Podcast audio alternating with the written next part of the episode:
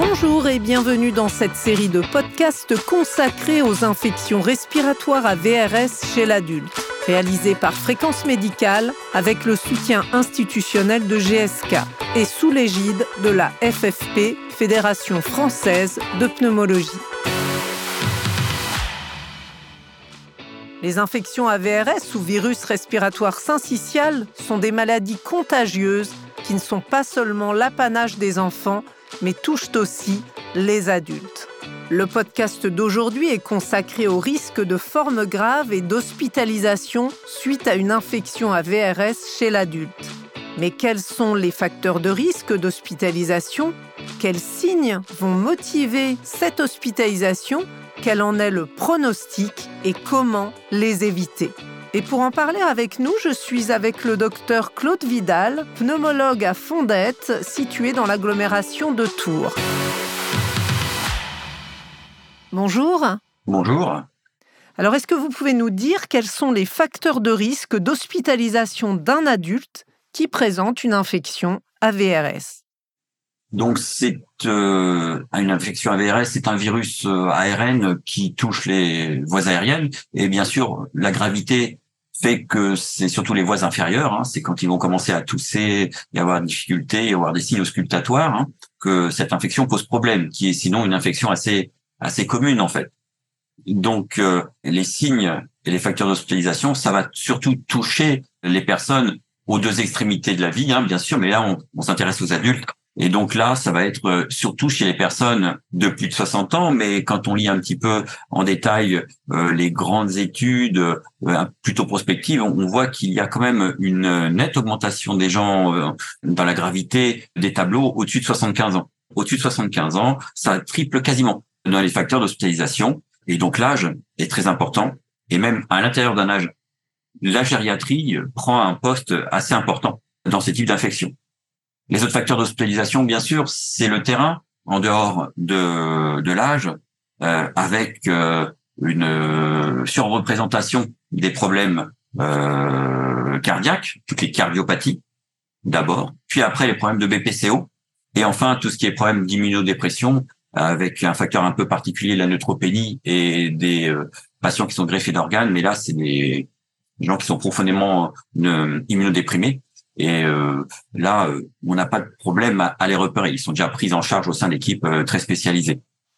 Alors on peut avoir des, des, symptômes assez courants comme un rhume, mais quels sont les signes cliniques, les manifestations qui vont motiver une hospitalisation? Les signes qui motivent l'hospitalisation. Donc en fait, c'est un virus qui donne des symptômes assez banals au début. Hein. Il y a quelques jours d'incubation, la rhinite, etc. Mais effectivement, c'est quand ça touche les voies aériennes inférieures et c'est principalement la difficulté respiratoire, la détresse respiratoire ou l'aggravation constante, soit avec euh, de la fièvre, soit des signes auscultatoires qui vont décider de l'hospitalisation, surtout sur des terrains à risque. C'est surtout qu'il y a peu d'éléments, il n'y a pas d'éléments de traitement. Hein. Euh, toutes les études qui ont été faites sur euh, ces genres d'infections ou les essais thérapeutiques, il n'y a pas eu vraiment d'efficacité en soi. Et donc, c'est vraiment des traitements symptomatiques, donc qui est important de commencer tôt, hein, pour pas que les gens se dégradent et aient besoin de plus de soutien ventilatoire. Principalement, les signes d'hospitalisation sont donc la difficulté à respirer, hein, ou les signes de confusion, ou les besoins ou les signes qui font que les personnes âgées, comme la difficulté à être autonome ou à se mobiliser, ou le défaut de surveillance qui va pousser à l'hospitalisation. Ça, c'est pour le, le, le secteur de ville habituel. Et quel en est le pronostic de ces hospitalisations? Est-ce que c'est vraiment une maladie très grave?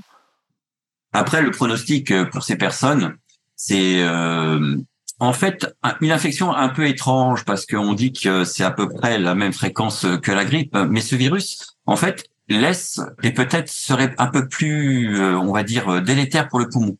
à deux points de vue d'ailleurs dans les immédiatetés, hein, ça donne des infections peut-être plus importantes, euh, avec des lésions pulmonaires peut-être plus importantes, mais aussi ça laisse une espèce de déséquilibre, d'inflammation, d'état d'hyperréactivité euh, qu'on retrouve même chez les patients après euh, quelques dizaines de jours, qui font que ça peut être aussi un problème de récidive ou de réentrée en hospitalisation ou de difficulté respiratoire à l'issue de cette infection.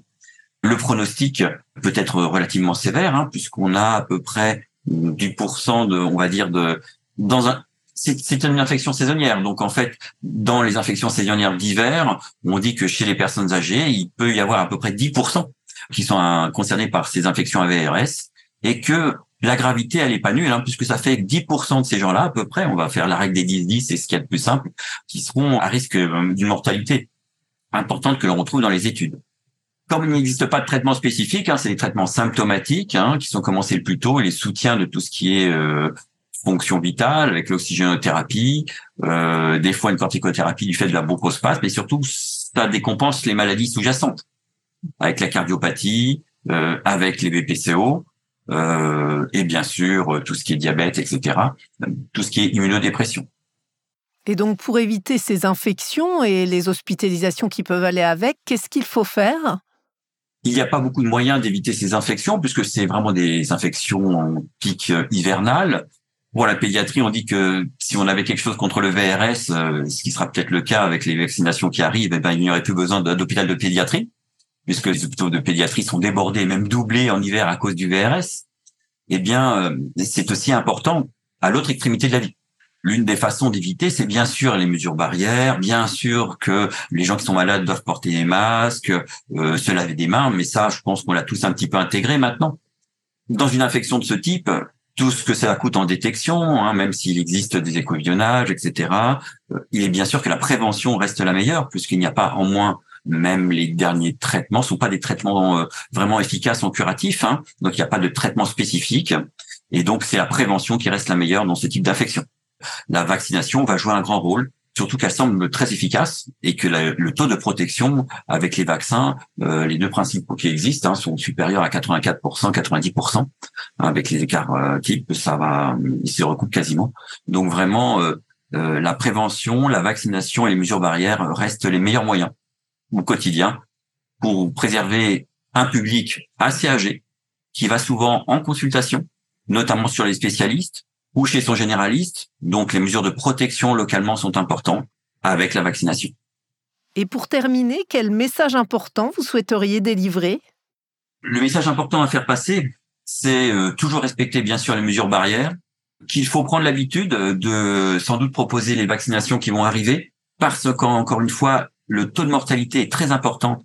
C'est 10% des syndromes viraux ou des, des signes avec une infection respiratoire basse au pic euh, de la saison hivernale, avec une mortalité importante, qui peut très bien prévenir et soulager les hospitalisations et prévenir les cas répétés ou les propagations dans les maisons de retraite. Il y a quelques cas de, de, bien sûr nosocomiales ou d'infections qui ont été rapportés, mais c'est avant tout un problème banal d'infection communautaire.